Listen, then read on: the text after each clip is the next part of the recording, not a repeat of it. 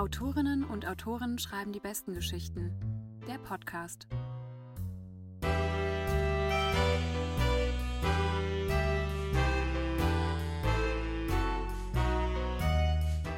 Hallo und herzlich willkommen zu einer brandneuen Ausgabe von Autoren und Autorinnen schreiben die besten Geschichten.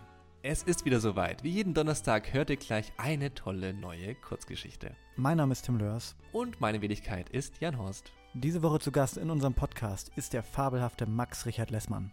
Max ist sicher einer der lustigsten, klügsten und romantischsten Chronisten unserer Zeit. Egal ob einst als Sänger und Texter der Band Vierkant-Tretlager oder heute als Schöpfer des romantischen Gedichts auf Instagram. Texte von Max Richard Lessmann haben eine wohlige Tiefe, die man in der deutschen Popkultur meist vergeblich sucht. Zusammen mit Elena Kruschka hat er den Erfolgspodcast Niemand muss ein Promi sein und heute freuen wir uns auf ein prosaisches Idyll aus Borkum. Und wie immer jetzt viel Spaß mit der Kurzgeschichte. Ferien auf Borkum. Ich nahm den Zug ab Hamburg und setzte mich in ein bereits halb gefülltes Sechserabteil, weil der Zug ansonsten völlig überfüllt war.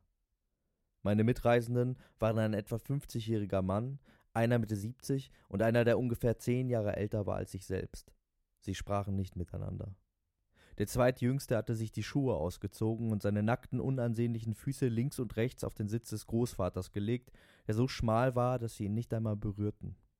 Entweder schlief er oder war tot. Er hatte einen spitz zulaufenden Bart und trug eine Schiebermütze. Die Füße des anderen waren so dick mit Hornhaut überzogen, dass ich mich sehr über die beiden Schuhe wunderte, die ihrerseits links und rechts neben denen des Großvaters lagen, der eine achtlos hingeworfen, der andere scheinbar sorgsam parallel zu denen des Schlafenden oder Toten aufgereiht. Barfüßige, sehr oft, ich mag die Stadt. Ich bemerkte erst, wie stark er schielte, als ich mir unsicher war, ob er mich ansah oder nicht. Sind Sie das erste Mal in der Stadt? Ich wollte mich nicht unterhalten. Ja, sagte ich und rollte in Richtung des Dritten mit den Augen, in ihm einen Verbündeten suchend, aber er sah durch mich hindurch. Aus seinen riesigen Kopfhörern drang das Geräusch eines gigantischen Gewitters. Es donnerte und er bekam große Augen. Etwas verzögert fing der Barfüßige an zu lachen. Wie ein kopfloser Hahn, dachte ich, was wenig Sinn machte. Recht hatte ich trotzdem. Noch nie in Paris, wiederholte er großspurig. In Ihrem Alter. Es tut mir leid, sagte ich. Na, immerhin, sagte der Barfüßige. Ein Schaffner öffnete die Tür des Abteils und kontrollierte unsere Fahrscheine. Der Barfüßige sprang auf, grüßte militärisch und machte dann eine halbe Verbeugung in seine Richtung. Kommandant, schrie er aufgeregt, wie ist das Wetter in Paris? Der Schaffner knipste unbeirrt unsere Fahrscheine ab. Die Endstation ist Cottbus, sagte er in trockenem Sächsisch. War sie immer schon, murmelte er noch, mehr für sich als für uns, und schloss die Tür des Abteils, als wäre es für immer. In Bremen stieg ich in eine Regionalbahn nach Emden um, wo ich mir ein Taxi nahm. Der Fahrer hieß Hubert und lenkte die meiste Zeit mit seinem Bauch, um seine Erzählung besser gestisch untermalen zu können. Hast du Sky? fragte er mich nach wenigen Metern, und ich ließ mich freimütig duzen, musste aber verneinen. Ey, du brauchst Sky, Mann, das ist so geil! Er ließ das Lenkrad los und strich sich mit zwei wülstigen Händen lustvoll die Haare zurück. Ich bade zum Beispiel gerne, weißt du? Ich wusste nicht, woher ich das wissen sollte. Baden ist auch so geil. Und dann noch mit Sky. Er war außer sich. Ich baue mir dann so richtig was auf. Drei iPads, meins, von meiner Frau und meiner Schwiegermutter. Drei. Er zeigte mir drei Finger. Drei iPads, Alter. Und dann habe ich mir noch so einen geilen Subwoofer gekauft. Der knallt dich gegen die Wand. Passt genau auf die Fensterbank und der Schall ballert erst nach oben, dann nach unten und mir dann von hinten direkt in den Nacken. Der pustet die Haare gleich mit trocken, Alter. Scheiß mal auf Föhns. Er lachte und ich war mir unsicher, ob es wirklich Föhns hieß, aber wahrscheinlich irgendwie schon. Sport! schrie Hubert und schlug in seiner Ekstase mit beiden Händen auf das Lenkrad. Sport ist das Allergeilste. Ich bin ein Freak. Ich bin eine Sportsau. Drei iPads, holländische Premier League, Wintersport und Dart. Das ist so geil, ey. Drei iPads, ey, bis die Fußhaut abfällt. Er lachte so laut, dass ich mir nicht sicher war, ob er die Straße noch sehen konnte. Was ist mit Bundesliga? fragte ich, um mein Leben zu retten, und wirklich war Hubert schlagartig still. Wie Bundesliga? Willst du mich verarschen? Ich guck mir doch keine Millionäre beim Reicherwerden an. Das ist das Ungeilste, was es gibt. In Holland, sagte er, als hätte er meine Gedanken gelesen, in Holland, da gibt's noch richtig geile Leute. Der Torwart von Ajax, Alter. Kennst du den? Weißt du, was der macht? Beruflich meine ich? Der geile Typ fährt Taxi. Taxi. Einfach so, wie ein Wahnsinniger. Der weiß noch, was abgeht. Und während ich mir in der Badewanne seine Paraden reinziehe, ist er wieder auf Schicht, ey. Wie geil ist das denn? Er war jetzt richtig ins Schwitzen gekommen. Bundesliga. Er schüttelte den Kopf. Und bevor du jetzt was sagst, ich weiß, dass die Data auch reiche Schweine sind. Das weiß ich natürlich. Aber die sind besoffen, Alter. Das zählt nicht. Ich spazierte etwa zwei Stunden allein am Strand von Borkum entlang, bis mir Sibylle begegnete. Wie sie wirklich hieß, sagte sie mir nicht, und auch ihr Aussehen war wegen der dunklen Brille und der tief ins Gesicht gezogenen Mütze nur schwer auszumachen. Sie war wahrscheinlich um die 70 und hatte noch ihre echten Zähne.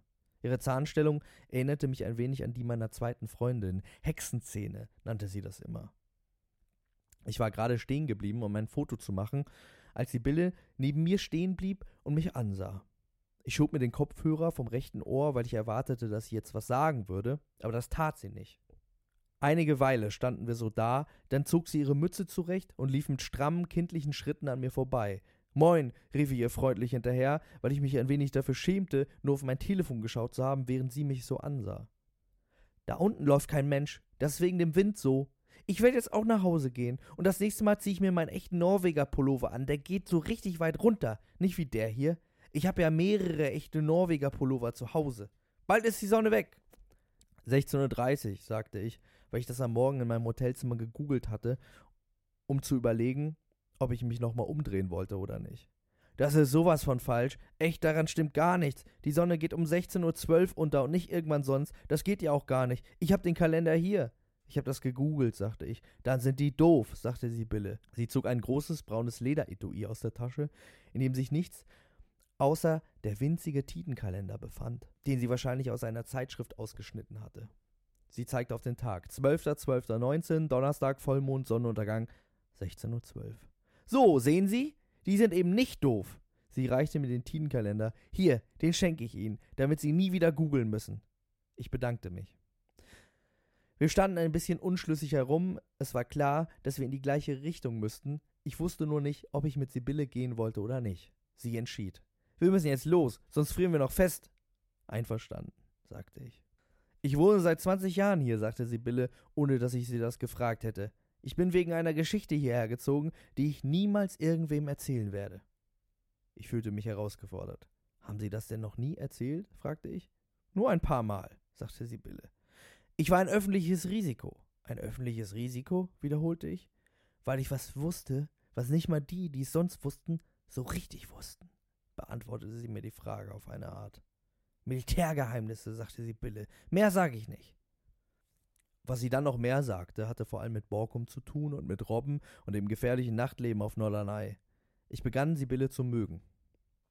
Als wir wieder an meinem Hotel angekommen waren, hielt sie mich am Arm fest. Mir fiel erst jetzt auf, dass sich zwischen ihren Schneidezähnen ein ordentlicher Karies breit gemacht hatte, der von weitem so aussehen musste, als hätte sie gerade Spinatpizza gegessen, nur eben für immer. Ich will Ihnen einen Rat geben, sagte sie sehr ernst. Das mag jetzt etwas übergriffig sein, aber ich muss Ihnen das sagen, das wird Ihnen helfen und sonst sagt Ihnen das bestimmt keiner. Das Gefühl, das einer mittleren Kränkung vorausgeht, stieg in meiner Magengrube auf. Darf ich? fragte Sibylle. Klar, log ich. Gut, sagte Sibylle, besser ist es auch. Sie holte tief Luft. Kaufen Sie nie eine Wohnung mit Fußbodenheizung. Was? fragte ich. Nein, tun Sie sich das nicht an. Macht Thrombose. Ich nickte. Und rufen Sie bei Google an. Das geht so nicht weiter.